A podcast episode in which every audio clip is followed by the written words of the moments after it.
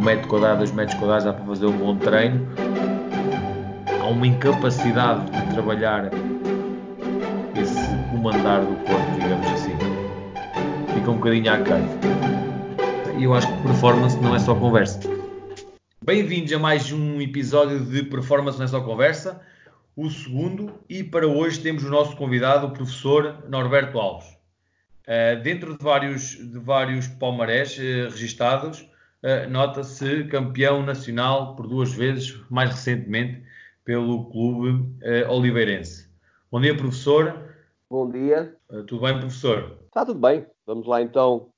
Vamos lá então iniciar aqui esta, esta conversazinha. Daquilo que sei, campeão africano, vencedor duas taças angolanas, vice-campeão pela Académica, várias passagens também aqui pela Liga Feminina, onde ganhou uma supertaça e também foi campeão, isto mais uh, lá para trás, 97, 98, mas agora mais recentemente uh, bicampeão. E se não tivesse acontecido talvez esta situação do Covid, podia-se aqui expectar tricampeão? É isto? quem, quem treina uh, ao alto nível de competição uh, e num clube que, que pronto, que neste, nesta altura está habituado a ganhar, pronto, é evidente que nós há dois anos fomos, fomos campeões pela primeira vez, a Oliveirense foi campeã pela primeira vez e ano passado repetiu. Mas quem atinge um determinado patamar, uh, independente da concorrência de, dos chamados grandes clubes, não é? do Benfica, Porto, Sporting, ser uma concorrência financeiramente mais poderosa, mas quem está a este nível habituado a ganhar só pode querer ganhar sempre, não é? E portanto, nós acreditávamos que podíamos eh, conquistar o tricampeonato, como é evidente, apesar de possivelmente outros treinadores, outros clubes podiam dizer o mesmo, não é? Mas, mas pronto, nós acreditamos no trabalho da equipa e da nossa organização e, portanto, achávamos que íamos estar no playoff muito bem para poder voltar a vencer o campeonato. Qual é o segredo? Uma pessoa que já teve passagens por várias, vários contextos, bastante distintos, liga feminina, liga masculina, nem sempre contextos que lá está, como a Ana agora disse, com grande poderio financeiro, mas uh, chegar lá é fácil, manter-se não é assim tão fácil. Há algum segredo, algo que nos queira uh, Bem, uh, chegar, Chegar eh, também é difícil. Chegar ao alto nível, uh, ter uma carreira em que se chega ao alto nível também é difícil, não é? É preciso muita resiliência, passar por momentos bons e menos bons.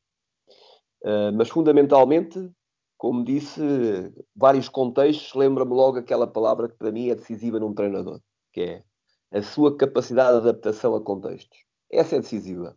Os treinadores que pensam que vão chegar a um sítio e que vai-se tudo adaptar a ele, estão claramente a, a, a, cometer um erro grande. É fundamental quando chegamos a um clube novo ou, ou, um país novo, como foi o caso de Angola, ou está na Académica ou na Oliveirense, ou contigo no Benfica, é tudo diferente, não é? E a primeira coisa que é preciso conhecer é a cultura do clube. E conhecer a cultura do clube e as pessoas e os valores que tem é decisivo porque é à volta desses valores que o treinador vai começar a construir uh, aquilo que é o seu trabalho. Uh, e, portanto, pensar que um treinador, ou de basquete, ou na minha opinião de futebol, como é, como, como é evidente, eu estou a dar a minha opinião, uh, não precisam de concordar com ela, mas claro. é a minha opinião, é aquela que eu acredito. E, portanto, sigam a vossa, mas eu é aquela que eu acredito. É preciso conhecer o contexto não tenham, e, e adaptarmos ao contexto. Porque pensarmos que só uh, que vamos ganhar ou ter sucesso, pode não passar por ganhar, pode passar por manter a divisão, por ter um campeonato tranquilo, o que for. Pensar que vamos atingir os objetivos uh, assentos nos nossos conhecimentos apenas uh, vai ser é redutor, porque os conhecimentos nesta altura não diferenciam os treinadores. Hoje em dia, com a internet, com o Google, com as novas informações, o conhecimento está em todo lado. E, portanto, só não tem uh, o maior nível de conhecimento quem não o procura. E quem não o procura é preguiçoso. E quem é preguiçoso não está neste nível. E, portanto, eu assumo que, à partida, todos os treinadores têm uh, acesso ao mesmo nível de conhecimentos. Ora, se têm acesso ao mesmo nível de conhecimentos, não é isso que os vai diferenciar uns dos outros. O que o vai diferenciar uns dos outros é a sua capacidade de se adaptarem ao clube onde estão, tentarem estar num clube cuja organização não seja muito vertical, ou seja, têm que estar numa organização em que, é rap que rapidamente se tomam decisões junto de quem tem que uh, as tomar. E aqui são os treinadores e claramente a direção. Ou seja, um clube que seja muito vertical, com, muitas, com muitos patamares intermédios, é muito pouco eficaz. E depois, o, o, tal treinador tem que ter uma coisa que é um patamar que vai para lá do que é informação, do que é o conhecimento, que é a sua sabedoria. E a sua sabedoria tem muito a ver com a sua experiência e com as suas experiências, é? Uh, porque isso vai lhe permitir olhar para a forma como quer que a equipa joga, aquilo que vulgarmente se chama o modelo de jogo, e assente nos seus conhecimentos e fundamentalmente na sua criatividade, criar situações no dia a dia de treino que, também na minha opinião, não sejam repetitivas, mas sim uh, assentes em muita variabilidade. Porque quem treina jogos esportivos coletivos, como é o basquete, como é o futebol, não treina situações, uh, digamos assim, uh, iguais. Nunca são iguais. E, portanto, quem acha que treinar é apenas repetir sempre o mesmo, na minha opinião, está condenado ao insucesso. Muito bem, muito bem. Professor, pegou aí numa parte que eu queria realmente realçar, que é o facto de escolher os contextos certos. Isto é um bocadinho difícil. Primeiro porque acredito que nem toda a gente tem essa capacidade e esse estatuto para poder escolher, dada a concorrência, dada a elevada qualidade, como o professor diz, de muita gente. Quando não se pode escolher, acredita que, e é assente esta frase de que a direção é melhor do que a velocidade, ou seja, chegar e querer mudar não, mas chegar e orientar para aquele caminho, nem que demore um pouco mais, porque nós sabemos que depende de resultados, muito, não é? Eh, e às vezes esse, ficamos um bocadinho eh, naquele dilema entre velocidade e direção. Eh, pode acontecer isto? É, bem, isso, é evidente que a partir de determinado momento que nós, na nossa carreira, atingimos resultados, é mais fácil escolher para onde vamos. Mas o que eu quero dizer é que nos clubes onde, onde tive sucesso, onde eu ganhei, se olharmos para a história deles, curiosamente eles nunca tinham ganho antes. Portanto, eu não fui para um sítio em que a herança fosse a vitória. Eu não herdei uma herança de vitória nesses sítios. Uh, tive que criar isso. Aliás, na minha opinião, o mais importante que os treinadores devem deixar para os, para os colegas que vêm a seguir é a tal ideia de herança. Se, que, se aquilo que vão deixar, não apenas nos resultados esportivos, mas na organização que vão deixar, é muito melhor do que aquilo que encontraram. E muitas vezes hum, o, que, o que vamos encontrar às vezes não é bom. O que quer dizer que o insucesso de quem passou anteriormente não passou apenas pelo trabalho e pelos resultados, foi porque não conseguiu, aos poucos, construir uma, à volta da, da equipa, uma organização de sucesso. É evidente que isso demora tempo, uh, mas não pode demorar muito tempo. Ou seja, eu para mim acho que há uma primeira fase quando chegamos a um clube, temos que conhecer muito bem o clube, temos que ouvir muito. Temos que ouvir, temos que falar com as pessoas certas. Muitas vezes falamos, é outra coisa importante. Muitas vezes falamos com as pessoas erradas. Portanto, é muito importante sabermos quem são as pessoas com que temos que conversar num determinado clube e num determinado contexto. Não ouvir e não, não perder tempo com quem não temos que escutar. Só nos vão distrair do nosso foco. E, e, porque esta é a palavra mais importante, estar focalizado naquilo que vamos querer. E depois, claro, uh, aos poucos, construir um trajeto. E eu, quando digo aos poucos, não estou a dizer que isto tem que demorar anos. Eu estou a dizer que aos poucos é algo que se constrói diariamente, é? mas com passos muito firmes no que temos que fazer. E esta é a ideia, esta é ideia básica, que é saber onde estamos, o que temos que fazer, onde estamos. Porque aquele local é diferente do outro. Treinar a Oliveirense, onde eu estou agora, uma cidade pequena, onde as pessoas se conhecem, é? é muito diferente do que treinar um Benfica ou uma académica que tem uma cultura muito própria na cidade de Coimbra. Não é? E agora, isso demora tempo, agora não pode demorar demasiado tempo. O treinador uh, e a organização que vai criar, porque o treinador para mim é o líder da organização. O treinador é o líder dentro de campo. Uh, e, portanto, há a liderança diretiva, como é evidente, mas não me acredito em sucesso em que o treinador não seja o ponto principal desse sucesso. E nós temos casos muito evidentes até no futebol, não é? De treinadores de sucesso, quer cá fora, quer cá dentro, quer lá fora no, no estrangeiro, em que não temos dúvidas que eles são o ponto fulcral do processo. Portanto, é preciso, fundamentalmente, mais do que nos preocuparmos com o tempo que vai demorar, preocuparmos com a qualidade do que estamos a fazer dia a dia. É? E era muito importante, uh, se calhar, como conselho, uh, se quem quiser seguir, é ao fim de cada dia arranjar uma escala, por exemplo, de 1 a 10, muito simples, em que nós, no final do dia, cada treinador olhe para o seu trabalho diário e arranje alguns indicadores e perceber de 1 a 10 como é que situou o seu dia. Porque em alta competição, se aparecerem muitas vezes uh, uma avaliação dessas abaixo de 8, uh, eh, eu penso que não, não vão ter sucesso. E não é? Portanto, e quando eu falo neste tipo de escalas um pouco subjetivas, uh, eu penso que para ter sucesso nós temos que estar sempre no topo. E, portanto, é um nível de exigência muito elevado, até pessoalmente, é? para nós próprios. Claro que sim. Claro que sim.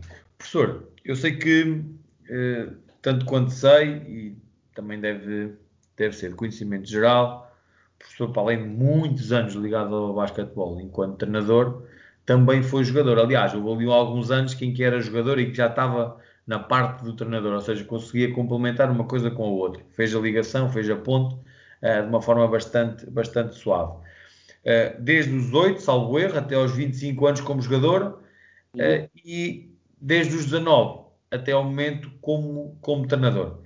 Sendo que ao longo destas, destas décadas há uma discrepância, evolução, regressão em termos de daquilo que é o pensamento das estruturas de um clube de basquetebol. Ao longo destas décadas se nota realmente que evoluiu muito por ser jogador e por ter passado o que passou, ou ou são coisas completamente distintas? Consegue-se interligar? Há coisas que ficam? O que, eu, o que eu retiro da carreira de treinador, eu não fui um grande jogador. Eu não, eh, eu não fui um grande jogador. Fui um jogador mediano aqui, joguei aqui em Coimbra. Uh, fiz a minha formação no Olivais de Coimbra. Em Coimbra só joguei no Olivais e no Sport Univicense um ano e depois fui para a faculdade e pronto, na faculdade percebi claramente que a minha, que a minha, a minha, minha grande motivação era ser treinador. É? Mas o que é que eu retiro uh, da minha carreira, digamos assim, de jogador? Uh, o que eu retiro, fundamentalmente, é uh, a capacidade com que os treinadores que lidaram comigo tinham de ensinar, porque o treinador sempre ensina, seja quem for ao melhor jogador, ou eh, um jogador de formação, nós, seja um jogador de formação, seja um jogador de alta competição, a maneira de o liderar é ele perceber que está a aprender. Ponto número um. Ninguém, se formos treinar, se alguém for treinar, eh, sei lá, o, o Messi ou o Ronaldo e eles não perceberem que está a ensinar algo, a sua liderança vai estar a ser apenas logo questionada. E, portanto, A primeira coisa que é decisiva é termos a capacidade de ensinar. E para termos capacidade de ensinar, temos de ter conhecimentos, porque ninguém ensina o que não sabe. Ninguém ensina o que não sabe. Portanto, temos de ter conhecimentos.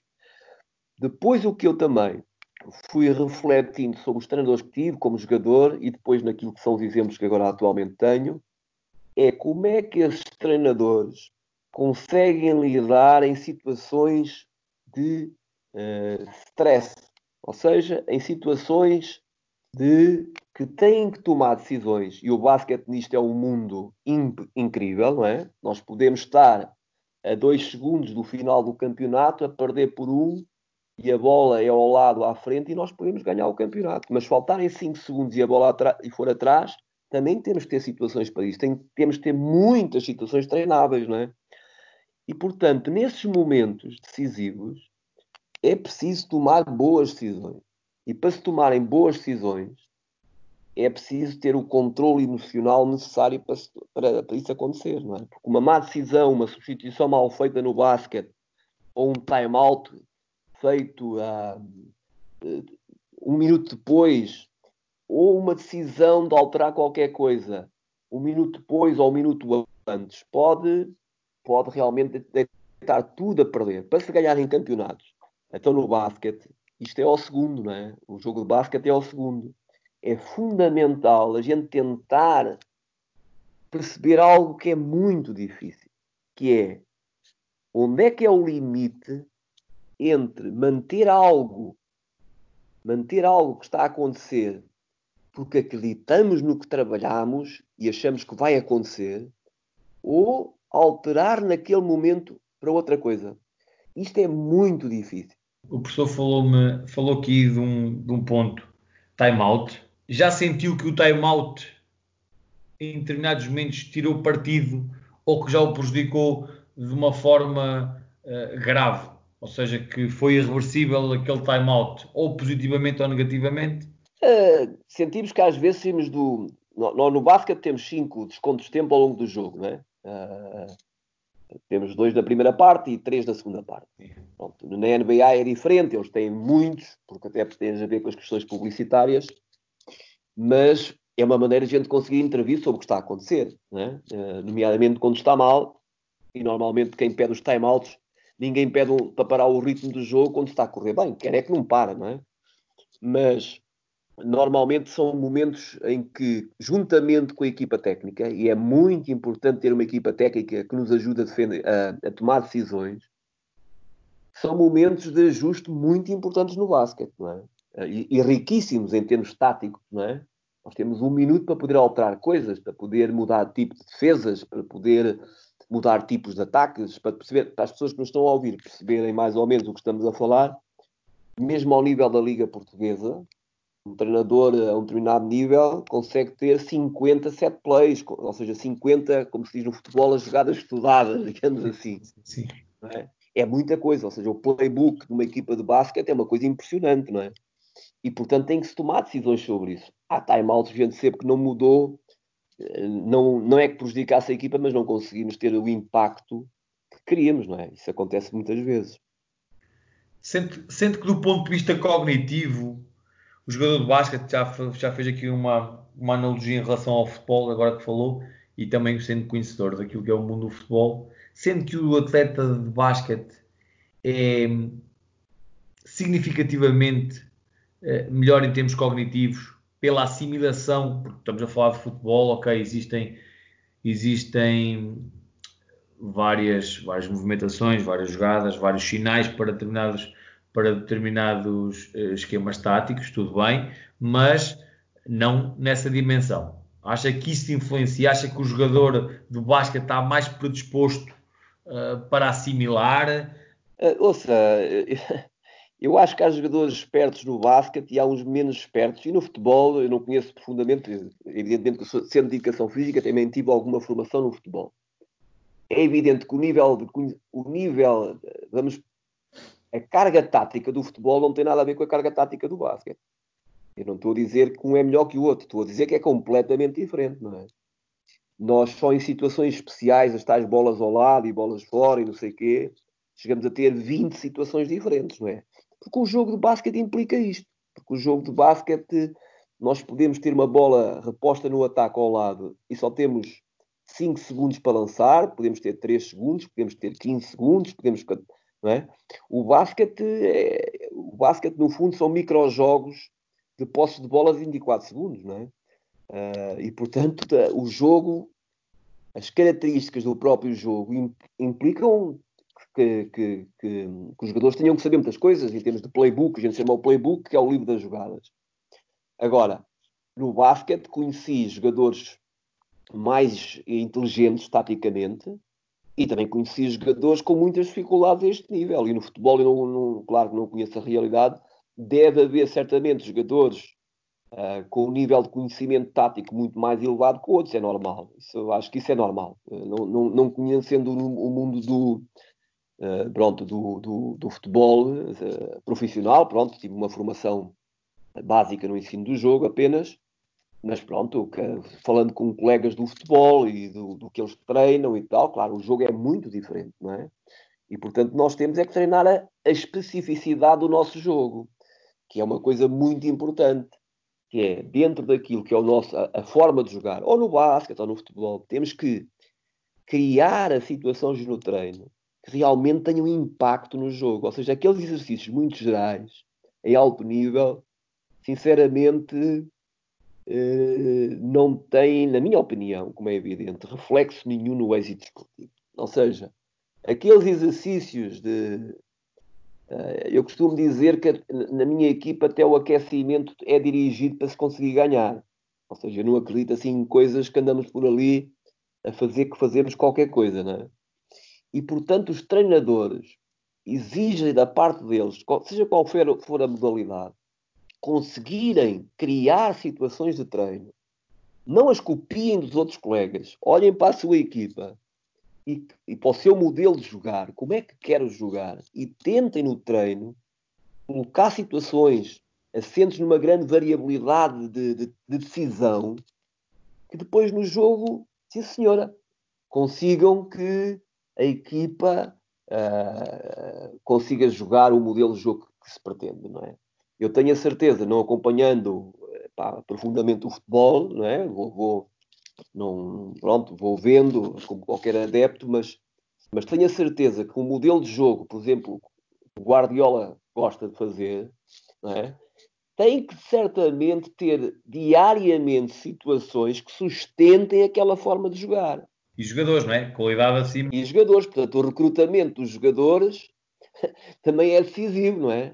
Naquela forma de jogar, possivelmente um jogador pouco técnico que só gosta de chutar a bola para a frente não sendo um especialista do futebol, acho que não vai ter grande sucesso ali, não é? Hum. E ele também não vai querer, vá. Claro, é um bocadinho isso. Do ponto de vista estratégico, uh, o trabalho no basquetebol é exaustivo, semanalmente, ou seja, em termos de microciclo, a preparação de um jogo, a competição seguinte, do ponto de vista estratégico, é, é exaustivo? O professor trabalha de forma exaustiva este, estas situações? Sim. Nós, o scouting para nós é algo muito importante vou tentar uh, recriar uma semana qualquer. Vamos imaginar que no, no sábado nós jogamos, vamos imaginar contra o Sporting. E no próximo fim de semana, no próximo sábado, jogamos contra o Benfica. Mal acaba o jogo do Sporting, nós fazemos uma pequena reunião, logo a seguir ao jogo, com a equipa técnica, e falamos, uh, muito, não queremos estar muito tempo, até porque quando estamos muito tempo, nomeadamente se corre mal, começamos a divagar. É muito, é muito importante ser objetivo. E, e, portanto, o que queremos nesse jogo é uma ou duas ideias para no, no primeiro treino da semana, segunda-feira, por exemplo, nós apresentamos aos jogadores. E, e, baseamos muito aquilo que hoje em dia se chama uh, o microciclo de uma priorização tática do jogo, digamos assim. Se formos jogar contra o Benfica, o que nós queremos é a equipa técnica ver os últimos três jogos deles, e se acharmos que há um jogo deles em que lhes correu francamente mal, perceber porque é que lhes correu francamente mal. E tentar perceber se, por exemplo, se jogarmos com o Benfica em casa deles, o que é que eles em casa normalmente fazem, em termos de ritmo de jogo. Uh, tentamos fazer isso. E tentamos ver jogos em que eles, por exemplo, em casa, não estiveram bem. Uh, para ver alguma situação que poderá ser explorada. E, portanto, normalmente vemos três jogos ou quatro. Depois a equipa técnica vai fazer um, um vídeo de 10, 15 minutos que é mostrado aos jogadores. Mas logo na segunda-feira tentamos perceber o que é que temos que treinar para ganhar ao Benfica. E mesmo na segunda-feira, em que é um treino de recuperação ativa, eh, mas é treino, não é? Já estamos a fazer pequenos exercícios que, sem falar no Benfica, no próximo adversário, digamos assim, já vão ter algum reflexo na maneira como vamos jogar. Na terça-feira, claramente, começamos com combinações táticas, dois, três jogadores, e às vezes e, e, e pomos às vezes coisas novas. Ou seja, um set play novo de 5 contra 5, uh, o que for, um ou dois ou três, às vezes mais, depende. E portanto, na terça-feira já estamos claramente a olhar para eles, mas ainda sem falar neles aos jogadores. Uh, não, não nos queremos queremos focalizar-nos em nós. Na quarta-feira, eh, nós queremos então já situações muito globais da maneira como vamos jogar contra eles, mas ainda, como eu disse há bocado, sem falar neles. Mas queremos sistematizar já aquilo que trabalhámos na, na terça-feira. Uh, na quinta-feira e na sexta-feira é diferente. Na quinta e na sexta-feira nós mostramos o tal vídeo aos jogadores, o vídeo de scouting, um dos treinadores é responsável por fazer o scouting individual do Benfica. Eu estou a falar no Benfica porque é o exemplo que estou a dar. Ou seja, ele vai ter que olhar para o Benfica e dizer aos nossos jogadores três coisas importantes, não queremos muitas coisas, três coisas importantes sobre os jogadores deles ao jogador que vai defender, por exemplo, individualmente o jogador eh, X do Benfica, não interessa quem é. E, portanto, não me interessa dizer aos jogadores má informação. Por exemplo, eu não me interessa dizer que o jogador eh, do Benfica X, seja qual for, não faz isto e não faz aquilo, só faz isto ou só faz aquilo. O que eu quero é que o meu treinador adjunto, responsável pelo scout individual, diga ao meu jogador: aquele faz isto, isto e isto, só isto. Não quero que dê informação que não serve para nada. O outro treinador adjunto, que é o, outro, o meu primeiro adjunto, é responsável pelo scouting coletivo do adversário. Ou seja, ele é responsável por saber os sete plays ofensivos do Benfica. Como é que nos vão atacar, o que é que. O, e entrar um pouco naquilo que acha que eles vão fazer contra nós. A minha responsabilidade como treinador principal é tentar uh, olhar para a minha equipa aos olhos do outro treinador. Ou seja, colocando-me na pele do treinador do Benfica, como é que ele está a olhar para mim e o que é que ele vai querer explorar no ataque e na defesa e tomar decisões ao nível da capacidade de antecipar o que é que ele está a pensar e eu promover algum efeito de alguma surpresa. E nos treinos de quinta e de sexta-feira, antes do jogo, preferente se o jogo for ao, ao sábado, nós aí recriamos mesmo situações defensivas e ofensivas que vamos usar contra eles. Ou seja, Nada é deixado ao acaso. Não há, vamos ver o que é que vai acontecer no sábado. Não. No, no, na quinta e na sexta-feira, agarramos algumas coisas do Benfica a atacar e defendemos-las. E depois agarramos algumas coisas que nós temos ofensivas e atacamos como imaginando o que é que o Benfica vai fazer. É? Uh, e portanto, para nós o scouting é decisivo e ele é muito determinante na semana de trabalho. Não sei se foi um pouco. Foi, mas basicamente é a nossa semana de trabalho é um pouco esta.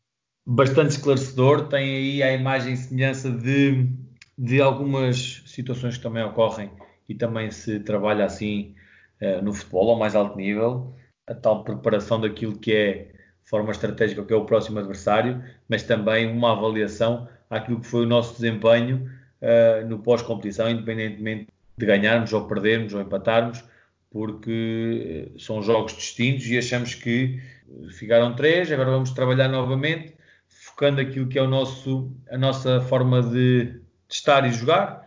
Tem, tem aqui muita semelhança, sim, isso é, isso é bom perceber, porque o professor há pouco falou em recuperação, recuperação ativa pós-competição, uh, o tal descanso que o jogador também precisa, uh, o preparar-se psicologicamente, isso é uma pergunta que eu quero fazer, uh, se trabalham muito com a parte psicológica, ou seja, se tem alguém do ponto de vista psicológico para, para recondicionar, entre aspas, o jogador, se o jogador de basquete eh, fica muito afetado quando perde, se, se leva as coisas com naturalidade e consegue ultrapassar rapidamente nos contextos em que tem estado. Porque achamos que, ponto de vista psicológico, eu pelo menos acho que nós podemos estar muito bem fisicamente, e já lá vamos, mas que se não estivermos bem psicologicamente, não vamos conseguir eh, realmente dar, dar conta do recado. Olha, é assim, nós na nossa equipa técnica não temos um psicólogo desportivo. Se o tivéssemos, para mim é uma condição básica que ele tinha, tinha que saber de basquete. Uh, ou seja, uh, e depois de ele saber que ele sabe de basquete, eu tinha que lhe definir, do, um, uh, ele tinha que lhe definir ou ele intervia com os jogadores ou ele intervia comigo. Eu acho que intervir com as duas pessoas ao mesmo tempo pode criar uh, alguma, algum ruído na equipa. Ou seja, primeiro, ter um psicólogo que trabalhe os aspectos mentais acho que é importante. Tem que saber da modalidade, porque veja, a gente fala estar concentrado no jogo, é? mas estar concentrado em quê? Portanto, estar concentrado, no fundo, é um jogador conseguir, durante o jogo, seguir o filme do jogo juntando os momentos de atenção seletiva. Ou seja, naquele momento tens que fazer isto, naquele momento tens que fazer aquilo e fazê-lo. Naquele momento tens que fazer aquilo. E estes momentos de atenção seletiva, quando são unidos, é que se chama estar concentrado. Ora, se o psicólogo não souber determinar os pontos críticos, as componentes mais importantes técnico-táticas do jogo, ele não consegue trabalhar ao nível da concentração. Está a trabalhar uma concentração qualquer que não tem nada a ver com o jogo. Portanto, acho que ter um psicólogo é, era importante, ter uma equipa técnica, nós não temos. Nós temos uh, três treinadores, uma nutricionista e fisioterapeutas, mas se tivermos um psicólogo, eu acho que teria que saber do jogo, tanto, tanto, tal como o preparador físico. Para mim, um preparador físico tem que saber muito do jogo de, de basquete. Não pode ser um especialista apenas na componente física. Depois há um aspecto que é decisivo, que é, há bocado falámos um pouco sobre scouting, não é? que era a preparação para o jogo. Mas o scouting não tem apenas esta faceta da preparação para o jogo. O scouting pode ser o scouting do adversário, o nosso próprio scouting, da nossa própria equipa, e há um scouting que é decisivo, que é o scouting que nós usamos para o recrutamento dos jogadores. E eu não creio que um jogador com 30 anos, uh, eu não creio que um jogador de 30 anos, que tecnicamente é muito mau, só por ir treinar comigo que vai ser muito bom. Não, ele é o que é. Aos 30 anos ele já é o que é. Pode melhorar algumas coisas, mas já é o que é. É a mesma maneira como eu olho para ele mentalmente. Ou seja, um jogador que mentalmente acusa muita pressão, reage mal aos momentos de derrota e frustração, ele não vai mudar. Ele vai ser assim. O que quer dizer que eu no recrutamento procuro não ter estes tipos de jogadores, não os quero. Uh, claro que mesmo os que recruto e que procuro que sejam vencedores e ter uma mentalidade muito forte, não é? Também eles precisam, da minha parte, ter os canais de comunicação sempre abertos para situações de, de, de algum negativismo, face à sua prestação, ser menos utilizado, essas coisas todas, nós podemos tratar. Portanto, os canais de comunicação têm que estar sempre abertos. Mas é, é muito importante, na minha opinião, para quem trabalha com alta competição, formação é outra coisa. Formação é outro mundo, eu estou a falar de alta competição, mas quem trabalha em alta competição, recrutar jogadores sejam também mentalmente muito fortes, ou seja, não pensar que Uh, eu não me acredito que um jogador muito fraco mentalmente uh, possa jogar ao alto nível. Pode lá estar, porque pronto, tem se calhar qualidades técnicas boas e tal, mas não é um jogador para a equipa que vai ganhar. Muito bem. E do ponto de vista físico, professor, trabalha muito a parte física, considera que é bastante exigente. O facto de poder fazer algumas substituições dá-lhe dá liberdade para ir gerindo um a um. Por exemplo, no, vou-lhe dar aqui um exemplo: o NBA chega a ter personal trainer para, para cada jogador. Claro. É, acha isso que é um ponto a evoluir na Liga, na Liga Portuguesa? Não, eu penso que pronto, é, há, tudo, há, há, sempre coisas para evoluir. Qual é o problema do jogo? O jogo de basquete é um jogo impressionante em termos de evolução. Para ter uma noção, há 20 anos atrás, a equipa mais rápida na NBA uh, que era, penso eu, eram os Boston Celtics. Não, era, os, era sim, era os, acho que eram os Boston Celtics, agora não tenho a certeza, mas há 20 anos atrás, a equipa mais rápida, tinha mais posse de bola, ou seja, o ritmo do jogo. Quando falamos em ritmo de jogo, tem a ver com o número de posse de bola. A equipa mais rápida da NBA, há 20 anos, tinha 94 posses de bola para atacar. 20 anos depois, essa equipa seria a equipa mais lenta atualmente. O que é que isso quer dizer? Que a exigência física do jogo de basquete é impressionante. O basquete são 40 minutos ao cronómetro, mas nenhum jogador hoje em dia consegue aguentar mais do que se vimos então a Euroliga, as ligas europeias, que é aquilo que eu pronto mais sigo, como é evidente, nenhum jogador aguenta estar lá dentro uh, e jogar 27 minutos. Ou seja, eles têm que vir várias vezes ao banco, duas, três vezes, para aguentar 27 minutos. É impossível conseguirem jogar 40 minutos. Impossível. Porque as ações do basquete são ações muito rápidas, extremamente explosivas, não é? As equipas põem, uh, após um ressalto ou sofrer cestos, põem a bola no outro lado em 3, 4 segundos. E, portanto, os cinco jogadores têm que se sprintar para a frente e para trás. Não há ações no basquete lentas. São ações intermitentes e extremamente, extremamente explosivas e rápidas. E isso implica o quê? Implica nós sabemos gerir, uh, primeiro, o esforço durante o jogo, mas fundamentalmente durante a semana, trabalharmos com eles aquilo que é, uh, digamos assim, o esforço do basquetebol. Nós temos um preparador físico trabalha há coisas que trabalhamos coletivamente, mas faz muito trabalho individual com eles. E ele às vezes trabalha só com um jogador, às vezes faz grupos de dois. Eh, ou seja, há os treinos da equipa, e nós treinamos todos os dias, como é evidente, mas há treinos para além destes em que o preparador físico está só com grupos de dois ou de três. Não só ao nível da prevenção das lesões, mas também para uma, uma outra capacidade física que achamos que é fundamental ele, ele desenvolver, ele trabalha. Portanto, este trabalho é muito individualizado eh, e pronto, e nós temos um especialista que é bom nestas áreas e queremos que ele esteja focado nestas áreas e, portanto, fazemos-lo assim. A dinâmica das cargas que, que, são, que, que, são feitas pelo professor uh, hoje em dia talvez seja um bocadinho diferente do que, do que era no passado. Uh, daí a minha pergunta. Em termos de dinâmicas de carga, o seu microciclo tem um grande desfazamento entre aquilo que é a carga de terça e a carga de sexta, ou tenta nivelar mais possível a competição? Já me disse que sexta-feira é um bocadinho parte mais estratégica e que naturalmente vai, vai baixar ligeiramente, mas a intensidade muda muito ou, ou não? Ou só numa fase de pré-época, talvez? Uh, pronto, a semana, a semana de. A semana de... Eu nunca acreditei naquela periodização tradicional que tinha dos esportes individuais, não é? Aquele longo período de preparação, não, isso, isso para nós não faz sentido. Nos jogos esportivos coletivos, para mim, o motor, o motor, digamos assim, que puxa toda a preparação é a componente tática do jogo. É? Claro que a componente tática do jogo é, é, é em outros fatores importantes, nomeadamente o, o aspecto físico. Mas na minha forma de ver as coisas, eu não gosto de olhar para o jogo e quando penso em intensidade, por exemplo, olhar para a intensidade apenas como um parâmetro da carga, de qualidade da carga para mim, uh, esta separação não é a ideal. Para mim, uma, um exercício é intenso quando, sim senhora, solicita em termos de qualidade uh, o esforço que está ali presente, mas fundamentalmente é um exercício que solicita isso, mas exige um elevadíssimo grau de concentração. Porquê? Porque os exercícios intensos em jogo também são exercícios muito intenso ao nível da decisão e da concentração. E separar as coisas, para mim, parece-me um pouco atletismo. E eu não gosto de separar.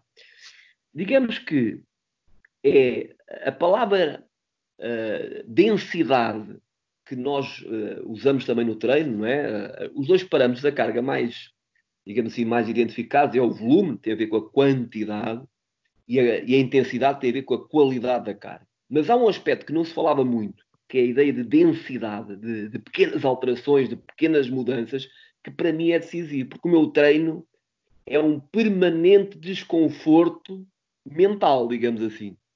Uh, eu não me acredito em repetir uh, sprints, assim sem mais nem menos, porque o jogo não é isso. O jogo é saber sprintar em função da posse de bola, é saber recuperar defensivamente em função da posse de bola, de quem está. E, portanto, exige da parte da equipa técnica um trabalho, digamos assim, muito de ligação do preparador físico aos treinadores. A semana de treino tem um treino, uh, imaginando que jogamos ao sábado, vou dar esta semana que é típica, digamos assim, no basquete. Imaginando que jogamos ao sábado, o domingo para nós é um, é um dia de, de repouso completo, não treinamos ao, ao domingo. Segunda-feira, como eu disse há bocado, é um dia de, só falando agora nos aspectos mais físicos, é um dia de ainda de alguma recuperação ativa, mas que já tem, como eu disse há bocado, numa pergunta anterior, já alguma componente técnico-tática. Digamos que os treinos em que a intensidade uh, são, é mais a intensidade e o volume do treino, digamos assim, são mais elevados, são os treinos de terça e quarta-feira. O treino de quinta-feira é um treino intenso, não muito longo, mas intenso, e o treino de sexta-feira, curiosamente, apesar de ser um treino curto, não deixa de. Portanto, e estou a falar de sexta-feira, que é o dia anterior ao jogo, apesar de ser um treino curto em termos de volume, não deixa de ser intenso. Ora, se eu estou a preparar o jogo, momentos específicos do jogo, eu tenho que os preparar à velocidade com que se vão executar. Tenho é que fazê-lo menos vezes. Isto só se altera quando, por exemplo, jogamos fora e podemos ter, por exemplo, ter que estar num hotel e então a gente faz uma, algo que é apenas para trabalhar a memória de curta duração e a concentração, que aí é completamente diferente. Aí nós escolhemos um espaço no hotel e além do vídeo temos um espaço ao ar livre onde marcamos meio campo de basquete, digamos assim, e, e relembramos o plano estratégico a andar. Nós chamamos mesmo walkthrough, a andar sobre o plano estratégico. E aí, claro, a intensidade é zero e o volume é também quase zero, é, uma, é algo de 15 minutos. Esta é a nossa semana, basicamente. Muito bem. Professor, diga-me uma coisa. Em termos de, de treino funcional, falou-me em prevenção de lesões, eu pressuponho que haja aí muito trabalho treino funcional, elásticos, ferramentas né, que possam apenas auxiliar o peso corporal. Eh, de que maneira é que o fitness está ligado ao basquete? No futebol, cada vez mais, para esse trabalho de prevenção de lesões. E no basquetebol, também funciona dessa maneira? O basquete, eles têm que. Têm, nós, é muito importante para nós. Nós estamos a falar de jogadores. Uh, uma equipa de basquete é uma coisa uh, diferente. Eles são diferentes em termos. Há, aqui, há jogadores mais baixos, há jogadores mais altos. Mas estamos a falar de jogadores que, em média, andam ali quase nos 2 metros que têm que sprintar, é? que têm que chegar de uma tabela à outra em 3, 4 segundos. Portanto, eles são verdadeiros atletas, só que têm um problema, não é? Têm que saltar uma quantidade impressionante de vezes no jogo, têm que travar e acelerar e mudar direções atletas que às vezes têm mais de 100 quilos. Ou seja, isto implica o quê? Implica que atletas que são explosivos, é? Eh, digamos que se nós fizéssemos ali um, uma biópsia, íamos ver muita fibra branca, a explosividade deles é, é, é muito grande. São atletas extremamente explosivos, muito rápidos, mas, tirando depois a exceção dos bases que são mais pequenos, que são jogadores de 1,80m, 80 e poucos, são todos, muitos deles são jogadores com 2 metros, 2 metros e tal, com 100 e tal quilos. O que quer dizer que, nomeadamente os joelhos, não é? Uh, e mesmo os pés, mas os joelhos é, é, algo que nós temos que prevenir muitas lesões, evitar muito o aparecimento de tendinites, fazer um trabalho de reforço uh, de toda, toda aquela articulação que permita com que eles não tenham lesões. Uh, logo após o treino, o gelo é utilizado sistematicamente sobre as articulações mais solicitadas, joelhos, pés. Portanto, eles tomam normalmente até o próprio duche já com, com gelo. E pronto, e o preparador físico é evidente que é decisivo aqui. Ele e o fisioterapeuta. Nós trabalhamos, temos de trabalhar muito em equipa técnica. Portanto, eu não me acredito muito nesta ideia que o treinador principal apenas se preocupa com a tática. O treinador principal tem um conjunto de especialistas à volta que os tem que ouvir e que tem que integrar no trabalho. É? Um, porque, por exemplo, vou dar um exemplo: um jogador que está com alguns sintomas, está a começar com uma tendinite no rotuliano. Eh, o, fisioterapeuta e o preparador físico vão me dizer hoje ele pode fazer isto e isto e não aquilo. Não é? Mas o trabalho de preparação de lesões é decisivo, porque uh, pensarmos bem, não é só o, o fator rendimento que está em causa, não é? Uh, vamos imaginar um jogador de futebol, cada um imagina o seu, ou de basquete ao alto nível, não é? Uh, um jogador deste é um jogador muito caro, não é? Nós não temos uma noção, mas só para terem uma informação, quem nos está a ouvir, o Barcelona e o Real Madrid, este ano o orçamento do Barcelona e do Real Madrid no basquete aproximava-se dos 50 milhões, não é? Por ano. Portanto, é muito dinheiro que está em causa. E, portanto, recuperar um jogador destes rapidamente é decisivo para, para poder render e para poder, e para poder pronto, cumprir os objetivos do clube. Portanto, o, o trabalho de prevenção de lesões é decisivo. Uh, ter uma boa equipa técnica com um bom preparador físico, com um bom fisioterapeuta, é muito importante, porque se tivermos os melhores jogadores lesionados, isso vai afetar os resultados esportivos. Queria que me falasse um bocadinho disto. A predisposição genética de um jogador americano é diferente de um português. E isso cria algum certo desequilíbrio na performance, no rendimento, ou seja, eles têm vantagem nisso?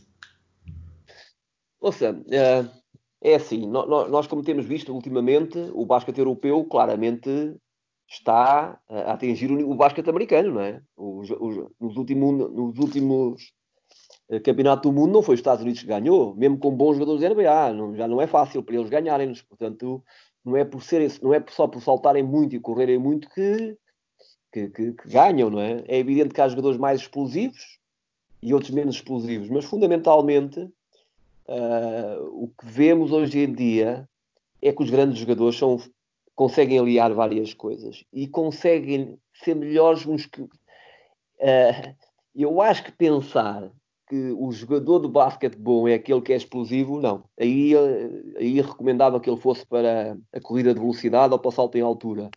Isto joga-se com a cabeça. Os jogos esportivos coletivos joga-se com a cabeça. Eu vou dar um exemplo, possivelmente as pessoas conhecem, ou quem, quem acompanha mais ou menos o basquete. Uh, há um jogador da Eslovénia chamado Luka Doncic que jogava no Real Madrid há dois anos. Era um miúdo muito novo e pronto, e jogava no Real Madrid. O Luka Doncic no Real Madrid marcava 14 pontos por jogo. O Luka Doncic agora está na NBA, passado dois anos nos Dallas, e está a marcar 28 pontos por jogo. Ou seja, lá até parece mais fácil marcar pontos que na Europa. E ele não é explosivo. Agora, é fantástico a decidir. E portanto, há jogadores que, que, que, rendem e que dependem das suas qualidades físicas para, para render, porque possivelmente as suas capacidades técnicas e táticas não são tão boas. Uh, eu não seleciono os jogadores nem os recruto ou porque salta mais ou porque salta menos, não é? Recruto fundamentalmente por uma coisa muito interessante, que é o que é que ele pode dar à equipa e o que é que ele pode dar aos outros porque nós estamos a falar de, de equipas de rendimento em que aquilo que é mais importante, o, o que nós treinamos são relações táticas, não é? durante, durante os treinos, relações táticas entre dois jogadores, três jogadores, uma equipa, mas fundamentalmente essas relações táticas só vão funcionar se as relações comportamentais estiverem ao mais alto nível. Não é verdade, e eu penso que a Oliveirense é um caso evidente dos últimos anos, que quem vai ganhar é quem tem os melhores jogadores. Não. Quem vai ganhar é a equipa que os jogadores dentro de campo se relacionam melhor. E para se relacionarem muito bem dentro de campo, também tem que ter uma química, na minha opinião, muito positiva fora de campo.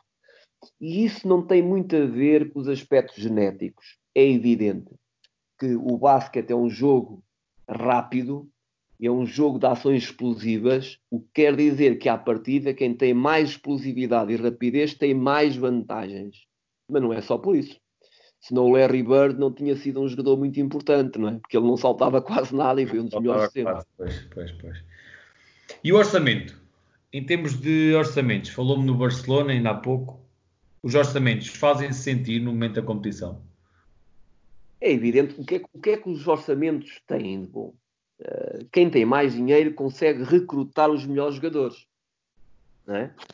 Isso é muito importante para se poder ganhar. Mas se olharmos para algumas equipas que teve o Real Madrid, agora falo do futebol porque toda a gente vai entender, não é? O Real Madrid dos Galácticos houve altura que ganhou e alturas que não ganhou. E, no entanto, tinha lá os melhores talentos. O dinheiro permite realmente recrutar talento. E ao recrutarmos talento, permite-nos ter mais tempo. Porque o talento dá tempo aos treinadores, vai ganhando, não é? Agora, é evidente que não tendo uh, um orçamento muito grande, e, e, por exemplo, nós dizemos assim, que Portugal no basquete não consegue competir na Europa.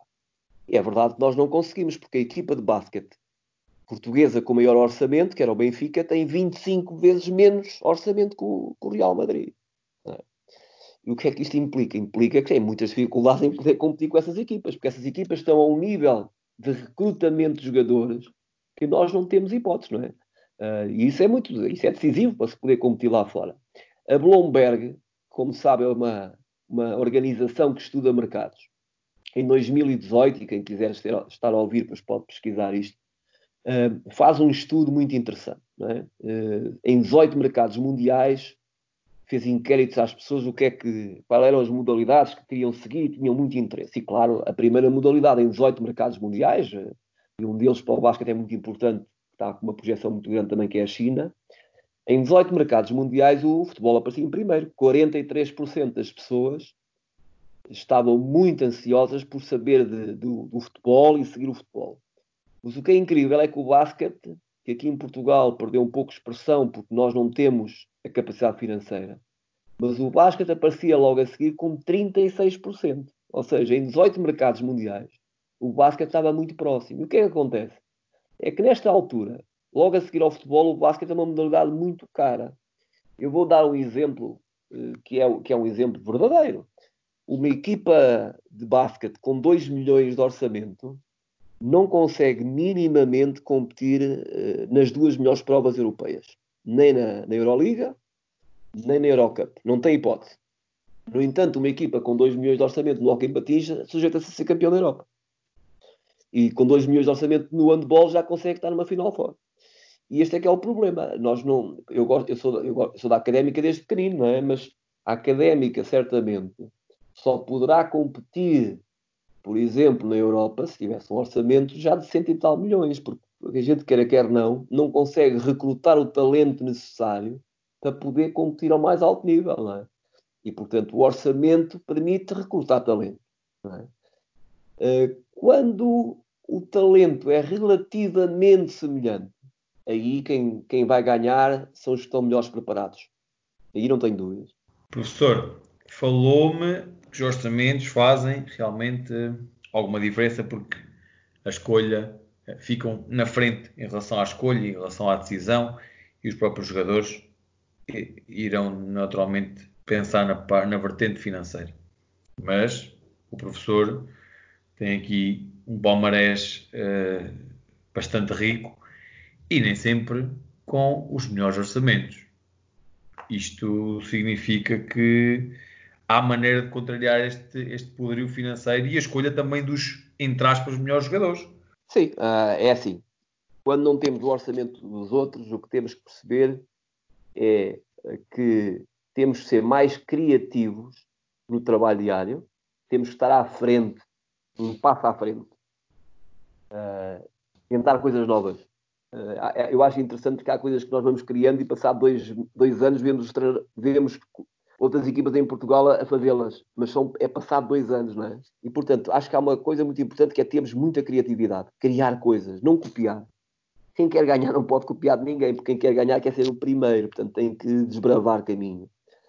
E depois é no recrutamento tentar realmente ter gente que, uh, não sendo os mais caros, são aqueles que são capazes de, numa, num trabalho coletivo, de dar muito à equipa. É? Uh, eu, nós penso que temos todos exemplos muito grandes, quer no, no, eu tenho no basquete, mas quem, quem nos ouve até conhece mais o futebol, de equipas que, que ganharam e não tinham o talento. O Inter do, do Mourinho não tinha o talento de outras equipas, não é, não é, não é verdade? O Porto também não tinha. Uh, muitas vezes a equipa que ganha não é que tem mais talento. E, portanto, o que é mais importante é, é nós, não tendo o dinheiro dos outros, e nós não temos, o Oliveirense é uma equipa que nem metade do orçamento dos chamados grandes tem, não é? É procurar termos jogadores de grande caráter, de grande caráter, e não arranjarmos desculpas, porque arranjar desculpas muitas vezes é o exercício em que somos mais especializados aqui em Portugal, e portanto a melhor coisa é não arranjar desculpas, perceber porque é que não estamos a fazer coisas, perceber porque é que não estamos a fazer coisas. Não é? Porque é que não estamos a subir de visão, ou porque é que não estamos a conseguir não sei o quê, porquê? mais do que arranjarmos desculpas com, com o que está à nossa volta, olharmos para nós próprios. E, portanto, e procurar realmente ter as pessoas certas, ter os astros alinhados. Ganhar é ter os astros alinhados. e, portanto, para termos os, os, os astros alinhados, é muito importante escolher astros e deixar, às vezes, de parte as estrelas. Olhando, olhando para nós, agora o professor o disse, devemos olhar para nós a sua ambição passa por uh, continuar na Liga Portuguesa? Tem algum, alguma ambição? Gostaria de, sei lá, NBA? Isso seria uma coisa para si diferenciada? É realizado? Não se sente realizado? Uh, eu sinto-me muito realizado. Eu fiz uma carreira de que uh, estou a tentar continuar essa carreira que é aquela que me permite. É difícil para um treinador português de basquete conseguir, apesar de ter alguns convites para ir para fora na Europa, mas é, é, é difícil um treinador de basquete impor-se na Europa porquê? Porque as equipas de basquete não conseguem competir na Europa para ganhar e tem muito a ver com as questões realmente dos jogadores que podem ter.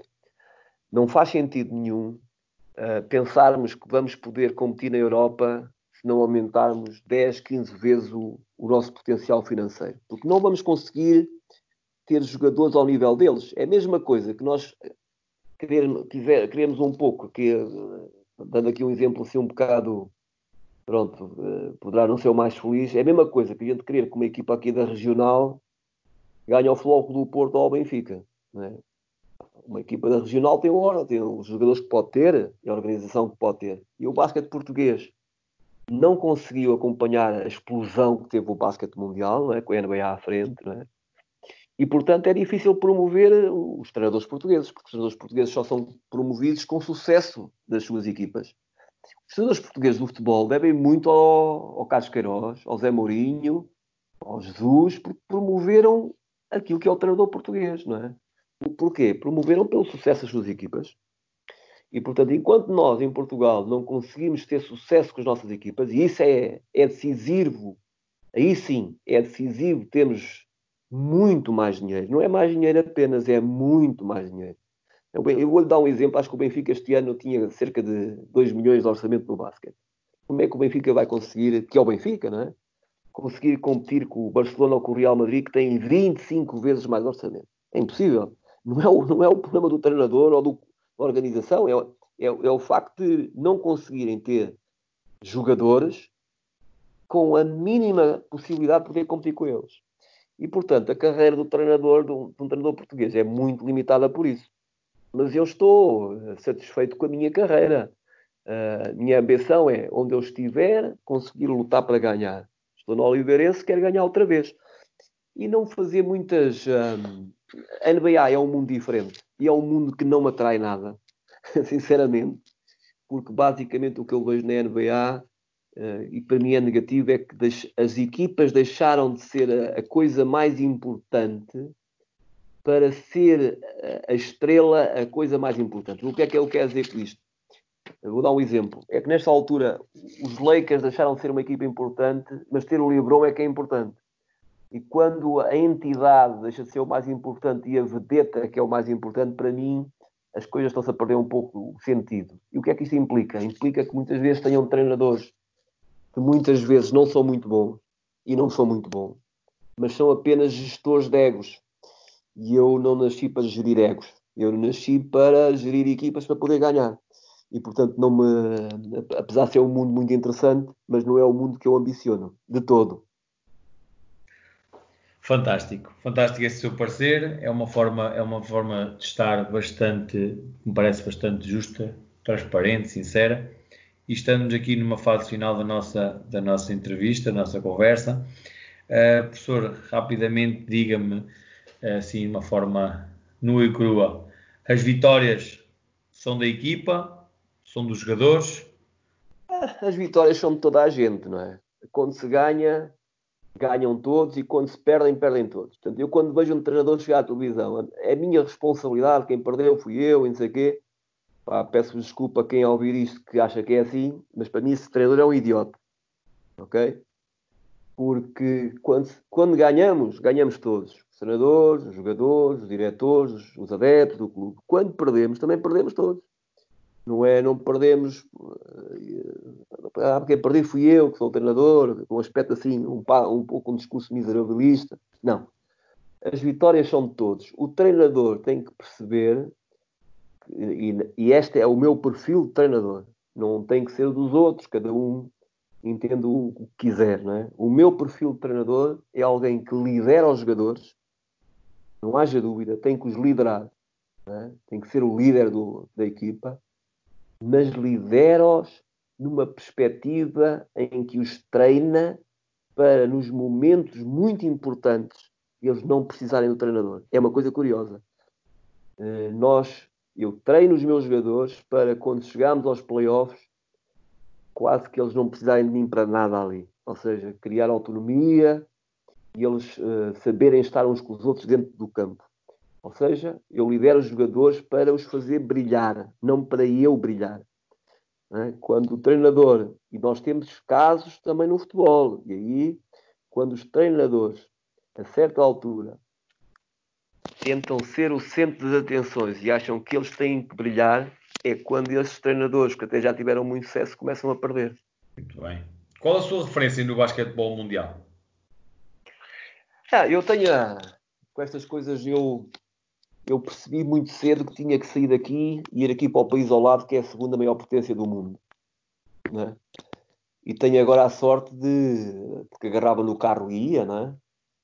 Uh, tenho agora a sorte de os conhecer pessoalmente, não é?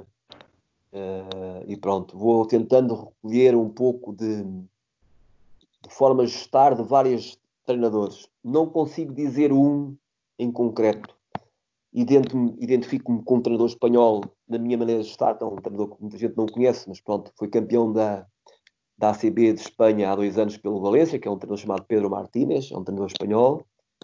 Depois identifico-me com outros na maneira de lidar com os jogadores, como o Popovich do Santo António Spurs, e sempre, aí sim um treinador da NBA, pronto, mas que, que dá uma grande autonomia aos grandes líderes da equipa, aos jogadores. Também gosto muito desse tipo de formas. E depois, claro, outros treinadores que são referências para mim na sua forma de jogar, não é?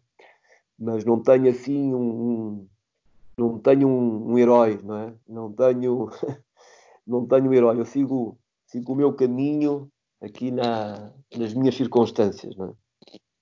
E para quem, para quem o acompanha ao longo destes anos, o futuro do professor Norberto Alves está definido?